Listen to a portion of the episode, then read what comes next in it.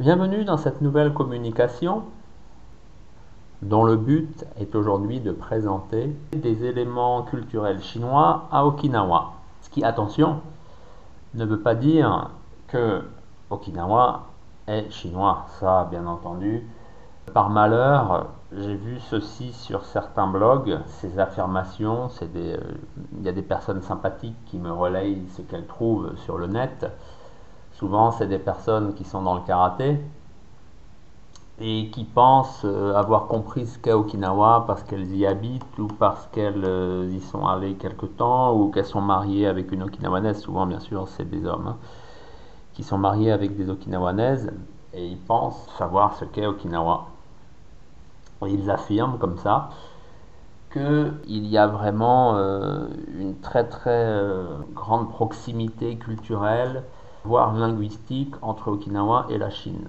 Ce qui n'est pas du tout le cas, c'est sidérant de lire des choses euh, comme ça. Okinawa, c'est Okinawa, point. Et comme toute culture, elle subit des influences, il y a des apports. Là, chinois pour ce qui nous concerne, et c'est ce qui va être le sujet aujourd'hui donc de notre communication. Alors, c'est une thématique qui est souvent évoqué, puisque bien entendu on peut parler du bouddhisme à Okinawa, on peut parler des caractères chinois hein, à Okinawa. Tout ceci étant bien sûr des émanations de la culture chinoise, qui sont justement peut-être trop évidentes. Moi je voulais parler avec vous de choses qui sont moins justement évidentes, hein, c'est la palissade, en regardant aussi bien ce qu'il y avait par le passé et surtout euh, ce qu'il y a maintenant. Je vous propose donc de revenir déjà un peu en arrière. Selon les chroniques chinoises, on peut dire que les relations, puisque pour qu'il y ait une relation, il faut qu'il y ait déjà connaissance que l'autre existe, donc le début des relations entre la Chine et Okinawa, c'est-à-dire par le passé c'était les Ryukyu, donc entre la Chine et Okinawa, date environ de l'an 605-610. Environ. Alors, qu'est-ce que c'était que cette chronique? Donc ça s'appelle le livre des souhaits. Et dans le livre des souhaits, il est rapporté qu'un empereur avait demandé à l'un de ses généraux, donc euh, un marin, d'aller voir euh, qu'est-ce qui se passait sur ces îles où on avait euh, apparemment compris, vu au loin, qu'il y avait signe de vie, c'est-à-dire en fait qu'il y avait de la fumée. Voilà, puisque bien sûr il y avait des bateaux chinois qui naviguaient en mer de Chine, mais qui ne devaient pas s'aventurer trop loin quand même. Et donc des marins s'étaient rendus compte de cette fumée à l'horizon, même plus loin que l'horizon sans doute. Ils en avaient donc fait le rapport à qui de droit, c'était remonté jusqu'à l'empereur, et l'empereur avait demandé qu'on aille voir qu'est-ce que c'était que ces barbares. Et donc c'est ça, ça, a été rapporté euh, en Chine et c'est noté dans le livre des souhaits. Voilà.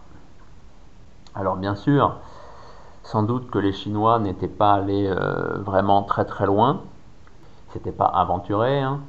mais en tout cas, ils avaient dû s'arrêter euh, au port de Naha, enfin à ce qui ressemblait au port de Naha, et euh, ils étaient repartis. Voilà, ensuite, au fil des siècles, forcément, les relations se sont un peu renforcées. D'ailleurs, ce terme de Ryukyu, donc c'est un terme japonais hein. en chinois c'est Ryuchu qui est assez proche de l'okinawanais. L'okinawanais c'est Ryuchu. Là en chinois c'est Ryuchu. Donc c'est un terme chinois en fait. C'est les Chinois qui ont appelé euh, ces îles avec ce nom. Hein ils appelaient même en fait, c'était euh, les grandes Ryukyu. Il y avait le caractère grand avant, donc c'était Tai Ryukyu. Et Taïwan euh, était nommé en fait petit Ryukyu. C'était le Xiao Ryukyu. Voilà, donc c'était quand même la Chine, on va dire, qui faisait la pluie et le beau temps dans toute cette partie de l'Asie de l'Est et de l'Asie du Sud-Est. En fait, c'était la Chine qui désignait euh, les pays, les zones culturelles, et c'est resté comme ça, puisque après, pendant des siècles, les Japonais, les Okinawanais ont repris ces caractères qu'ils prononçaient à leur façon, mais à l'origine, la façon d'écrire, la façon de nommer, c'était euh, chinois, jusque euh, ensuite les Occidentaux. Les Portugais, par exemple, ont entendu ce terme de Liu et donc ils l'ont plus entendu, eux, comme quelque chose qui ressemblait à les Kyo. Et bien sûr, en portugais, on ajoute un S il y a le pluriel, vu que c'était les îles, donc c'est devenu les Kyos. Voilà, les Anglais, pareil, c'était euh, Lu Alors, on continue de progresser dans le temps. Euh, et en 1372, le roi Sato, donc, qui était un fondateur de la dynastie Sato, hein, ça ne s'invente pas, dynastie Sato, euh, il s'est soumis entre guillemets à l'empereur euh, Ming. Donc, c'est-à-dire que l'empereur chinois donc a envoyé à Okinawa, donc sur l'île principale d'Okinawa pour le coup, euh, une mission diplomatique qui reconnaissait Sato comme euh, l'unique souverain de l'île d'Okinawa et des îles qui avaient autour donc de ces fameuses Luchu. 20 ans plus tard, là, c'est les Liukyu qui ont envoyé une mission en Chine, une mission tributaire donc, pour offrir tout simplement des présents en fait. Hein. C'était vraiment un signe de soumission à l'empereur chinois. Voilà, c'est quelque chose qui se faisait dans toute l'Asie. La Corée le faisait, le Vietnam, le Tibet, a encore la Malaisie. Voilà. Alors, il faut à ce sujet euh, dire que en fait, Okinawa a toujours été très bien vu par la Chine. Puisque déjà, il n'était pas question de territoire barbare non conquis, comme on appelait euh, d'autres contrées, mais tout simplement euh, de colonies. Voilà. Et de la même façon, quand vous allez au château de Chouli et que vous voyez les, dragons, les dragons ont quatre griffes, parce que normalement le dragon a cinq griffes. Mais y en fait, il n'y a que le dragon chinois, selon les, Chinois, qui peut avoir cinq griffes. La majeure partie des autres pays, quand vous étiez euh, par exemple euh, eh bien, en Malaisie, en Corée, en Amam, les dragons avaient simplement trois griffes. À Okinawa, c'est simple, vous allez voir par vous-même si vous y allez regarder les euh, statues de dragons qui datent euh, de l'époque royale ont quatre griffes. Donc ça c'est déjà quelque chose de très très rare, je crois moi à ma connaissance, il n'y a que les Ryukyu qui avaient ce traitement de Faber-C par exemple. Il faut dire que les souverains okinawanais étaient, on va dire, vraiment désireux d'entretenir ces relations tributaires avec la Chine. Parce qu'en fait, bien sûr, on se soumettait pour, après bien sûr, tirer divers profits. Hein. C'était euh, comme la Chine contrôlait tout, si on ne se soumettait pas, euh, c'était pas possible de faire, euh, de faire du commerce dans toute la zone de l'extrême Asie et de l'Asie de l'Est, puisque c'était la zone d'influence de la Chine. Hein. Donc par exemple, il fallait c'était, comment dire, un usage un peu cruel, si on le voit avec nos yeux d'occidentaux euh, de l'an 2021, que les pays tributaires offrent, par exemple, des jeunes filles qui finissaient bien dans le harem euh, de l'empereur chinois, ou des jeunes gens, mais des jeunes gens qui étaient en fait des eunuques. Donc, bah, des eunuques, vous savez ce que c'est, hein, c'est qu'on leur coupe euh, les parties génitales des eunuques, bah, justement pour qu'ils s'occupent euh, de ces femmes du harem. Et donc, un souverain en 406, donc euh, normalement c'était Bounei, c'était le roi Bounei, avait en fait envoyé des eunuques au souverain chinois sans même que celui-ci ne demande rien. Voilà, donc euh, il y avait des pauvres jeunes gens voilà, qui avaient subi un triste destin et qui sont arrivés comme ça en, Chine alors qu'on n'en avait même pas demandé. Parce que bien sûr, on n'en demandait pas tous les mois ou tous les ans. C'était, euh, c'était des périodes comme ça, entre guillemets, on relevait les compteurs fallait faire des présents à l'empereur chinois tous les 4 ans ou tous les 2 ans. C'était des choses qui étaient comme ça très très encadrées. Il y avait tout un protocole, ça dépendait de l'importance du pays et tout était donc très, euh, oui, très encadré. Et donc euh, les Chinois euh, ont vu ça, ont dit mais qu'est-ce que c'est On n'a jamais demandé ça. Et comme ils avaient compris que ça allait peut-être se reproduire vu le zèle des Liu vis-à-vis de la Chine, ils ont demandé au Ryukyu, à Okinawa, de ne plus fournir de nuques, et donc à partir de l'année 1406 euh, à peu près, Okinawa n'a plus envoyé de nuques en Chine. Alors venons-en maintenant concrètement à qu'est-ce qui a été apporté, importé de Chine au Ryukyu, on va dire, à partir donc des Ming, donc pour faire simple, on va dire euh, vers 1400 jusqu'à la fin des relations officielles avec la Chine, c'est-à-dire 1800, 1880. Alors déjà, il y a le fameux quartier de Kume, dit aussi village de Kume, Kuninda en okinawanais. Alors, quand vous écrivez Kuninda, vous écrivez en fait Kume Mura. Alors, d'où sort ce da en okinawanais? Mais il faut savoir qu'il y a certains endroits et certains locuteurs okinawanais qui ne prononcent pas le re de Mura, mais qui le prononcent de. Donc forcément, le la devient da. Donc on n'est plus dans ku, mais mu la, mais on abrège déjà le kume et le mu, donc ça vient kuning et ensuite, il nous reste donc le la, la syllabe la, qui devient da. Donc ça devient kuninda. Voilà, c'est pour ça qu'en okinawanais, il n'est pas question de kume mura, mais de kuninda.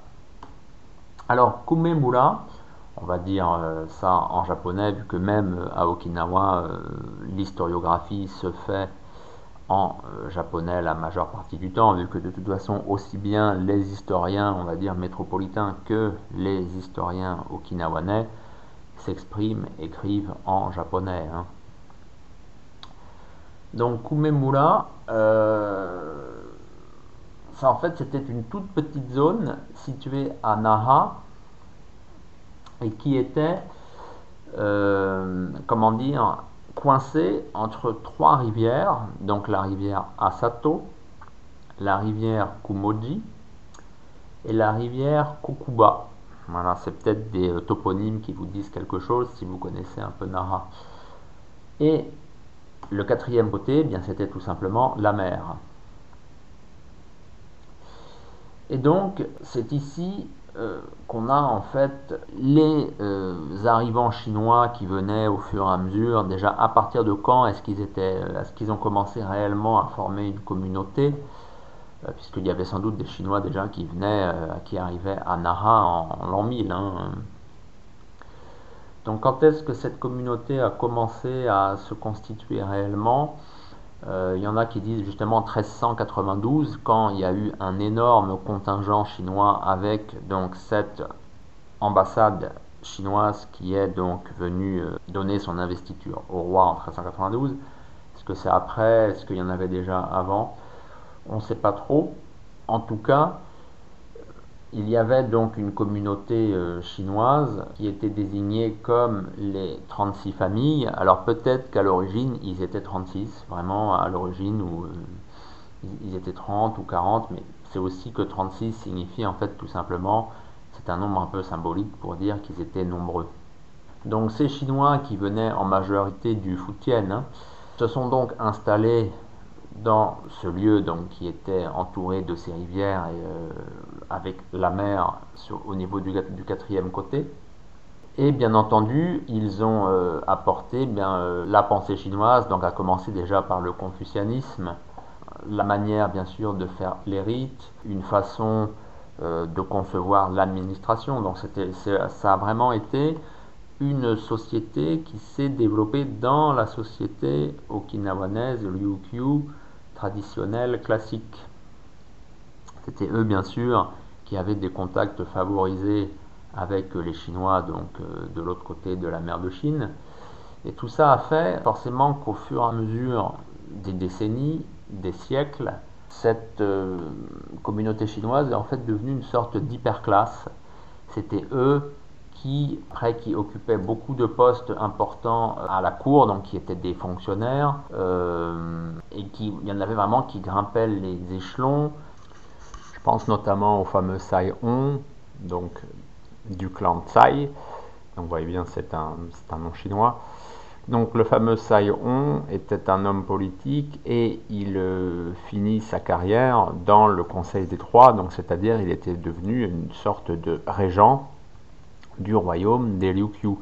Et il usa bien sûr de tout son poids pour que la pensée chinoise, les coutumes chinoises deviennent encore plus importantes et prennent le pas sur euh, la culture euh, okinawanaise indigène que lui, en bon chinois, il jugeait limite euh, barbare. Ces Chinois formaient une sorte d'hyperclasse et justement qui irradiait directement sur sur les marchands de Naha, sur la petite noblesse de Tomali, sur la noblesse de Shuli, vu que c'était vraiment pas loin.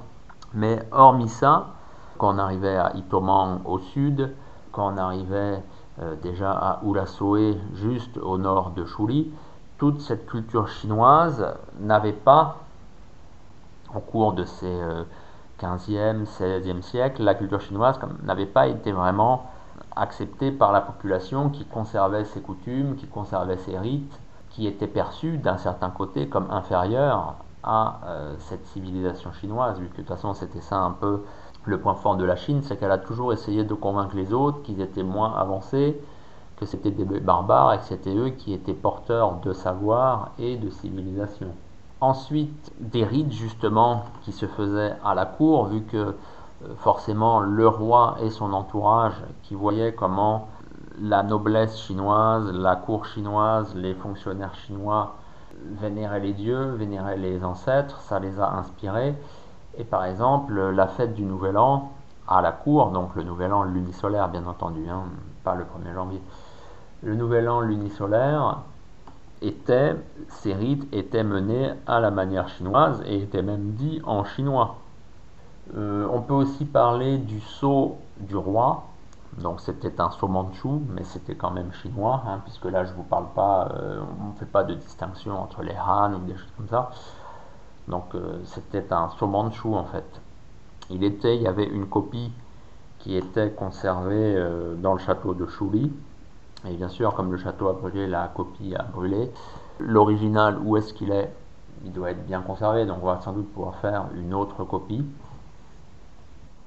Passons maintenant à ce qui est entièrement chinois, pleinement chinois, non transformé par la société, par la culture okinawanaise, et ce, de nos jours. Alors il y a le Shiseibyo. Le Shiseibyo, c'est un temple confucéen qui est en plein Nara et qui fut bâti à l'origine vers 1675, hein, je crois en gros, sur en fait ordre d'un empereur chinois de la dynastie des Qing puisque voilà, euh, il y avait tellement de Chinois à euh, Nara, euh, les Liuqiu étaient tellement un bon sujet, un bon vassal, qu'il fut décidé donc d'offrir, de construire, concrètement, de construire ce temple confucéen pour, eh bien, tout simplement, que la pensée chinoise puisse se développer encore plus en terre okinawanaise. Alors, à l'intérieur de euh, ce temple, on, a construit d'autres édifices, par exemple le Meilindo, qui était euh, un pavillon, on va dire, dédié à l'étude. Il y a aussi un sanctuaire taoïste qui est en fait euh, dédié au culte, par exemple, du fameux Wang Wu, et aussi d'autres figures taoïstes, par exemple le roi dragon. Il y a aussi euh, Tempi, il y a la déesse de la mer. Forcément, hein, vu qu'on est en plein Nara et qu'on n'est pas loin forcément de la mer, il y a tout ce qui est lié, donc euh, toutes ces figures liées à la pêche, à la navigation. Malheureusement, ça n'avait pas manqué. Ce temple avait été détruit pendant la guerre. Il fut reconstruit en 1975. Et là, il y a, peu de temps, c'est au cours de la décennie 2010, une association, euh, on va dire, amicale sino-okinawanaise, c'est-à-dire en fait du Foutienne, a bâti encore d'autres édifices confucéens en plein Koumé. Qu'est-ce qu'on peut encore dire d'autre? Qu'est-ce qu'il y a de chinois? Bien sûr, il y a le confucianisme et le taoïsme. Alors le confucianisme, je viens d'en parler. Le taoïsme, il est présent en fait, depuis, on va dire, euh, quelque chose comme le XVIIIe siècle, peut-être euh, peut-être encore un peu avant, mais en tout cas, il est attesté depuis le XVIIIe siècle, en fait, dans euh, des notes, dans des chroniques faites par un envoyé chinois, donc Ho Liu qui portait le nom de Xu Pao Kuang, à l'occasion donc de l'investiture euh, d'un roi. Cet envoyé a écrit, euh, on va dire, ses notes de voyage, hein, qui sont en fait les chroniques du Chuzan, Chuzan étant le nom sous lequel euh, les Ryukyu Okinawa étaient désignés en Chine pendant très longtemps. Et il rapporte que le rite, le culte rendu à la divinité des fourneaux, donc qui est un culte euh, taoïste, existe au Liukyu. Alors, euh, il y a aussi le fait que, de façon traditionnelle, il existe le dieu du feu Okinawa. Donc, je ne vous fais pas le dessin. Entre dieu du feu et dieu des fourneaux, on peut dire que l'analogie est vraiment forte. Et donc, vu que c'était les femmes, comme je l'avais expliqué dans un autre podcast, et même encore à l'heure actuelle, hein, mais c'était les femmes à l'époque qui avaient en charge les rites, donc ce rite pour le dieu du feu, bah, c'est surtout les femmes en fait qui ont pris euh, le taoïsme par euh, justement le truchement de euh, ce dieu des fourneaux, et que de cette façon, le taoïsme s'est relativement implanté euh, dans la société okinawanaise. Encore maintenant, quand vous allez euh, dans les sanctuaires, dans les campagnes, dans les hameaux, quand vous allez au nord de l'île d'Okinawa, vous voyez euh, dans un coin du sanctuaire, même si c'est un sanctuaire de la religion okinawanaise, il y a un, parfois un petit coin avec, on peut appeler ça, des icônes taoïstes la euh, prêtresse rend un culte aussi euh, à ces figures taoïstes.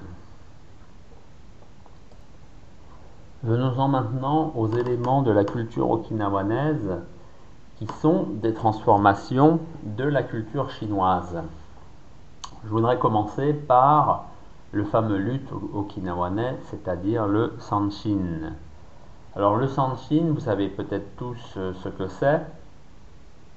Fait une vidéo qui justement le présente. Vous pouvez la trouver donc sur ma page Patreon. Donc le sanshin, c'est un luth à trois cordes dont le corps, la caisse, est recouvert d'une peau de serpent. Euh, c'est un instrument donc qui vient de Chine, hein, puisqu'en Chine ça s'appelle le sanxian. Vraiment, c'est l'objet, plus qu'un instrument de musique, c'est vraiment c'est l'objet qui, d'un certain côté, incarne la culture okinawanaise, puisque de toute façon, c'est vraiment devenu un objet de la culture okinawanaise, hein, c'est plus un objet chinois, de toute façon, il n'a plus la même euh, forme, enfin la même forme, la même taille. Il y a toujours trois cordes, ça oui, ça, ça ne change pas. Euh, l'accordage aussi est différent. Il est vraiment rentré dans la culture Ryukyu quand il est arrivé au Ryukyu. Et justement, on peut essayer de se demander quand est-ce qu'il est arrivé. C'est justement, c'est vers le 15e siècle, hein, environ fin du 15e siècle, quand euh, les échanges avec la Chine sont vraiment devenus très importants. Même le système de notation qui se nomme Kunkunchi est en fait inspiré du système de notation de musique euh, chinois. Hein. Donc c'est un instrument, je viens de le dire, qu'on trouve euh, vraiment partout. On le trouve aussi bien dans les mains à l'heure actuelle euh, des descendants de l'aristocratie, vraiment des personnes de haute lignée à Okinawa, que des paysans dans les hameaux lors des fêtes villageoises. On en joue à toutes les occasions pratiquement, aussi bien lors de mariages que de fêtes communautaires, dans les écoles, les fêtes de quartier, enfin voilà, partout vous trouverez quelqu'un qui jouera du euh, luth à trois cordes et qui chante aussi parce que c'est ça aussi qui fait tout bien sûr euh, le charme de cet instrument, c'est que on chante en même temps qu'on joue. En fait, c'est pas si dur en soi de euh, jouer. Ce qui est dur, c'est de chanter avec euh, la bonne expressivité, d'y mettre son âme, afin que la chanson prenne en fait prenne vie. Je voulais ensuite parler du karaté et des kobudo. Alors karaté, vous le savez sans doute, à l'origine c'était pas la main vide, c'était la main de la Chine des Tang, donc ça veut dire ce que ça veut dire, c'est vraiment des techniques chinoises qui sont arrivées à Okinawa, mais c'est toujours pareil, elles ont été transformées. C'est pas des arts martiaux chinois tels quels, stricto sensu, c'est des arts martiaux à la chinoise. C'est-à-dire, ça veut dire ce que ça veut dire, il y a une empreinte chinoise, une impression chinoise, mais c'est réalisé, transmis, pratiqué à la façon okinawanaise. L'écobudo, donc c'est la pratique des arts, mais c'est pareil, contrairement à ce que l'on dit souvent, ce n'est pas en fait des armes de paysans, donc euh, des paysans euh, indigènes à Okinawa, mais beaucoup de ces armes en fait sont des armes chinoises, hein, euh, que ce soit les matraques avec poignée euh, fois, bien sûr les sai, ce sont des armes que l'on trouve dans le sud de la Chine et euh, depuis la Chine sont arrivés à Okinawa de la même façon que les techniques de karaté sont nées à Okinawa à partir des arts martiaux chinois. C'est exactement le même schéma. Ces armes chinoises à l'origine sont arrivées à Okinawa, ont été transformées, bien sûr, il y a tout un processus, ce pas des choses qui se font en quelques années. Et on en arrive de nos jours à avoir une pratique martiale qui est okinawanaise, il n'y a pas de doute là-dessus, mais en effet, oui, qui vient, euh, qui vient de Chine, mais qui est bien okinawanaise, ce sont des éléments transformés de la même façon. Euh, n'importe quel kata de sai, aussi bien dans les Ryukyu Kobudo que Okinawa Kobudo, par exemple que ce soit le Chikin Shitaraku Nusai ou que ce soit le c'est pas euh, dans les Okinawa Kobudo le Chimbaru Nusai c'est pas une façon de faire les sai que l'on trouve en Chine, c'est une façon okinawanaise. Point. Okinawa, c'est Okinawa et forcément bah, les armes, les kobudo, euh, le combat à main nue, donc euh, karaté, est okinawanais. Voilà, il ne faut pas chercher beaucoup plus loin non plus. Ensuite, nous avons les fameux bateaux dragons. Alors les bateaux dragons, c'est quelque chose d'important dans la culture okinawanaise, on les voit à peu près euh, sur toutes les îles. Ça vient du sud de la Chine. En okinawanais, c'est Haali. Et en chinois, c'est pas long. Donc vous voyez, c'est relativement proche. Ces bateaux, ces courses, en fait, ce sont des courses. Hein. Il n'y a pas en fait qu'un bateau. C'est une pirogue en fait, bien sûr. C'est un, une embarcation où on rame. Il y a environ une dizaine, voire une vingtaine hein, de rameurs. Et la proue est en fait une tête de dragon. C'est pour ça qu'il est question de bateau dragon. Alors ces bateaux dragons, c'est vraiment quelque chose de très important. On le trouve aussi bien dans le port de Naha, au moment justement des courses de bateaux dragons de Naha, qui normalement avaient lieu le quatrième jour du cinquième mois, mais maintenant c'est début mai, puisque ça tombe avec les congés, euh, comment dire, avec les jours fériés, voilà, au moment des jours fériés de début mai de la Golden Week. On le trouve dans tout ce qui est euh, rite lié à la mer quand on va dans le nord d'Okinawa, je pense notamment à Shioya, où euh, lors donc du rite des dieux de la mer, il y a des courses de bateaux dragons. On en trouve bien sûr à Itomang, puisqu'apparemment c'est là que ces courses de bâtons de dragon sont arrivées depuis la Chine et qu'elles euh, s'y sont développées, puisque en 1390, un prince, c'est-à-dire en fait le frère du roi Oso, avait organisé donc ces courses de bateaux en s'inspirant de ce qui se faisait en Chine, euh, étant donné que bien sûr on avait soit observé ça en Chine, soit c'était des Chinois eux-mêmes qui avaient littéralement ces bateaux dans le sud, dans le sud de l'île d'Okinawa. Et ça a tellement plu aux Okinawanais donc que par exemple en 1427 on en trouve sur le fameux étang qui s'appelle Liu Tang, donc qui est là, qui est juste en bas du château de Chouli, hein, donc à Chouli. En 1427, on a organisé ces courses de bateaux dragons euh, dans cet étang, en l'honneur justement euh, d'un envoyé chinois. Vous voyez, bateau dragon très important. Parlons maintenant de la musique de cour. Alors, musique de cour, c'est Uzagaku en okinawanais. C'est donc si on parle du style, c'est de la musique de chambre. C'est une musique, comme son nom l'indique, hein, développée à la cour chinoise, donc c'était de la musique classique. Euh, développée donc en Chine euh, et qui est arrivée au moment de l'époque des Ming et des Qing par l'intermédiaire bien sûr à chaque fois des envoyés chinois et euh, qui a été donc forcément assimilé au Ryukyu comme un élément important de presque de la civilisation, en tout cas comme une preuve de la culture avancée donc euh, du voisin chinois et qui s'est développé ensuite au Ryukyu et qui était même utilisé en fait par les ambassades okinawanaises quand elle venait, elle, à la métropole japonaise, aussi bien au fief de Satsuma que pour rendre les hommages royaux au shogun à Edo. Donc c'est une musique qui est, qui est bien particulière et qui vraiment qui s'est développée dans le cadre okinawanais, donc d'Elyukyu, et qui rend cette musique propre à Okinawa, puisque de toute façon les chercheurs en musicologie euh, actuelle ne sont pas euh, vraiment d'accord pour euh, statuer sur le fait que ce qui est désigné comme musique de cours, donc chinoise, à Okinawa de nos jours, équivaut à la musique de cours qu'il y a en Chine de nos jours, même si forcément il en reste plus grand chose, vu qu'il y a beaucoup, beaucoup de choses de la culture classique chinoise hein, qui ont disparu aussi bien à cause du temps qu'à cause de la révolution culturelle de Mao. Hein.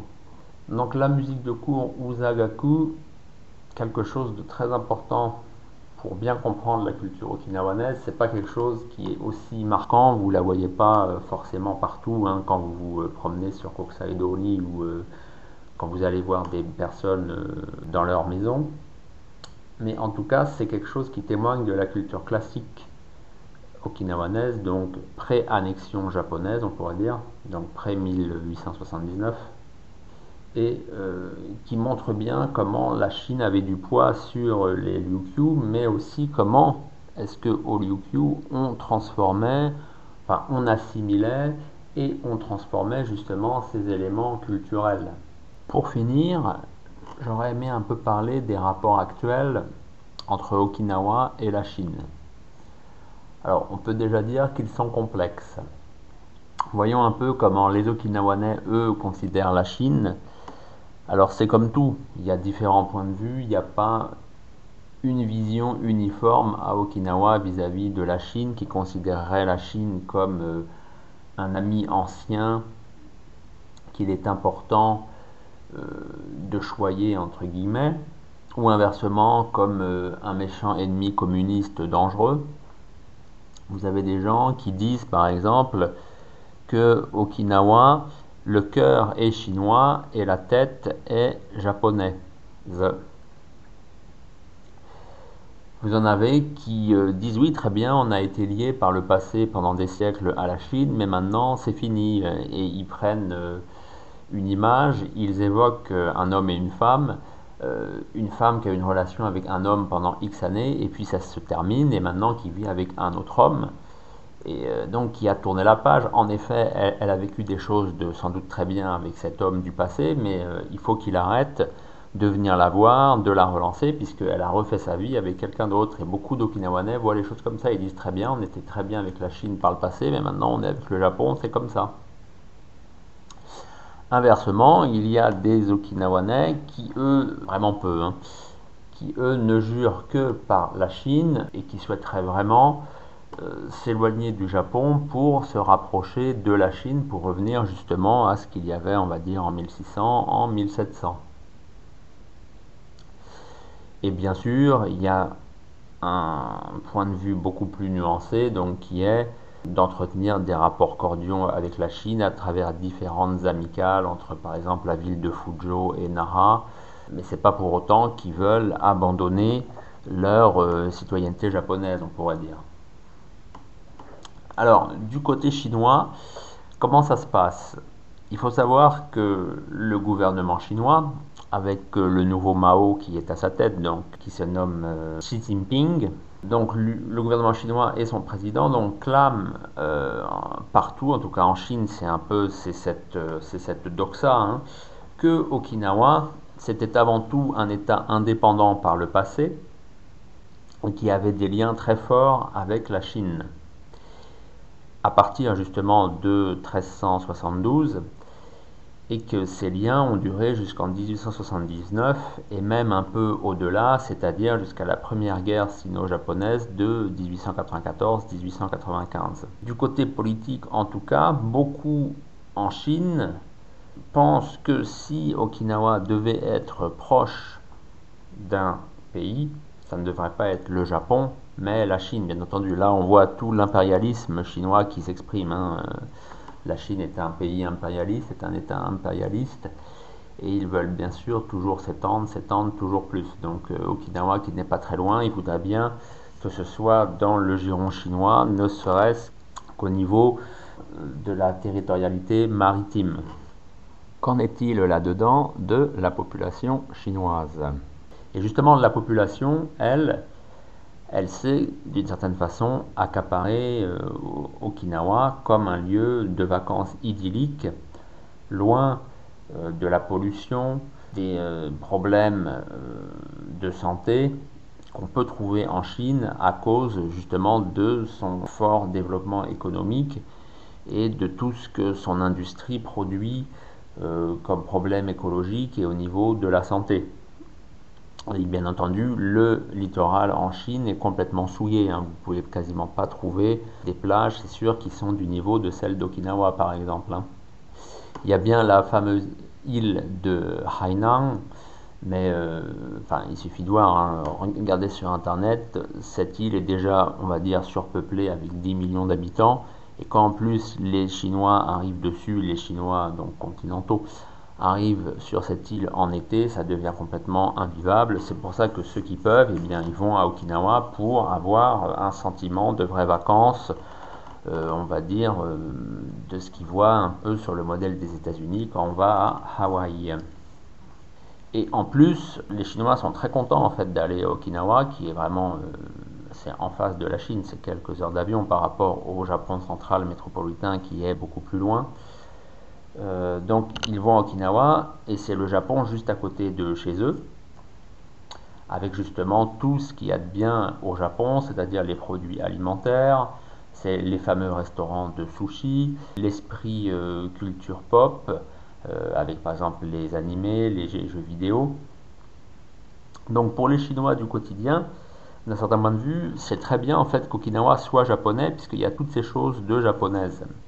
Et ils savent sans doute de toute façon que si Okinawa devenait en fait chinois, il y aurait beaucoup de choses qui font l'attrait d'Okinawa qui disparaîtraient. Et puis en fait voilà, c'est tout simplement que de toute façon déjà à l'heure actuelle, comme je le disais, les Chinois se sont accaparés Okinawa, mais c'est une sorte de colonie touristique de toute façon pour les Chinois, hein, puisqu'on se plie en quatre pour eux. Les hôtels sont gérés par des groupes chinois avec des directeurs euh, qui sont de toute façon chinois ou taïwanais, ce qui revient de toute façon au même, hein, puisque ça reste, ça reste la grande Chine. Hein. Euh, les guides aussi sont chinois.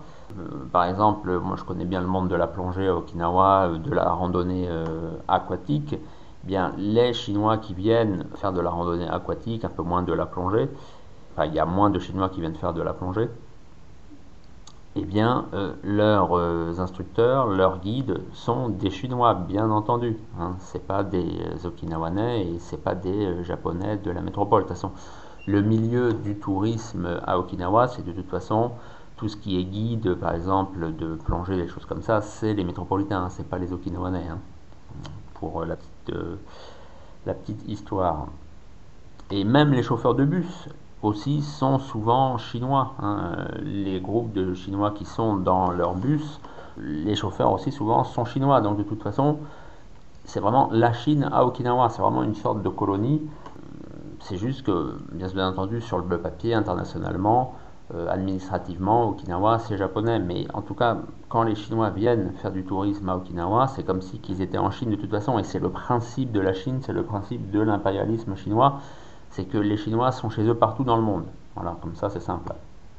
Donc euh, de toute façon, il n'y a pas réellement, même si le gouvernement euh, clame un petit peu que Okinawa, euh, ça devrait être chinois, il n'y a pas une vraie menace, il n'y aura pas une invasion chinoise à Okinawa, puisque de toute façon, d'un certain point de vue, ils sont déjà là. que faire une invasion militaire, ça coûte cher, ça coûte de l'argent, et c'est pas dans les usages chinois de faire la guerre, euh, la guerre sur un champ de bataille. Les Chinois préfèrent faire toujours la guerre économique. C'est comme ça aussi euh, qu'ils ont conquis l'Europe ces dernières années. Hein, aussi. Enfin voilà, on va pas parler de ça, c'est un autre sujet. voilà, donc c'était juste pour finir en parlant de ces rapports Chine-Okinawa ou Okinawa-Chine à la lumière de tous ces éléments culturels justement qui sont euh, chinois, qui viennent de la Chine, qui ont été transformés. J'espère que cela vous a intéressé et je vous dis à bientôt pour une nouvelle euh, communication. Et pour découvrir les arts martiaux okinawanais, je vous recommande mon livre Karaté Kobudo à la source, les arts martiaux okinawanais maintenant, je peux aussi vous recommander Tête à Tête en mer de Chine, qui lui est un recueil d'entretien avec les maîtres et experts okinawanais contemporains. Si vous êtes plus intéressé par euh, les textes, on va dire, fondateurs euh, du karaté, là il y a deux livres de Motobucho Oki que j'ai traduits. Le premier qui s'intitule Le karaté jutsu boxe d'Okinawa et le second qui s'intitule tout simplement Mon Karaté Jutsu. Et pour ceux qui s'intéressent plus aux arts scéniques euh, et les danses en particulier, j'ai édité Passé et présent des arts du spectacle okinawanais. Et là, je viens de sortir Danse et combat à Okinawa. Voilà, tous ces livres, vous pouvez les trouver sur Amazon. Ils sont également disponibles sur mon site jcjuster.jimdofree.com et éventuellement, vous pouvez aussi me contacter via Facebook. Donc, on me trouve donc pareil sous mon nom JC Juster sur Facebook. Vous pouvez me contacter et je pourrai vous en envoyer des exemplaires dédicacés si vous le souhaitez.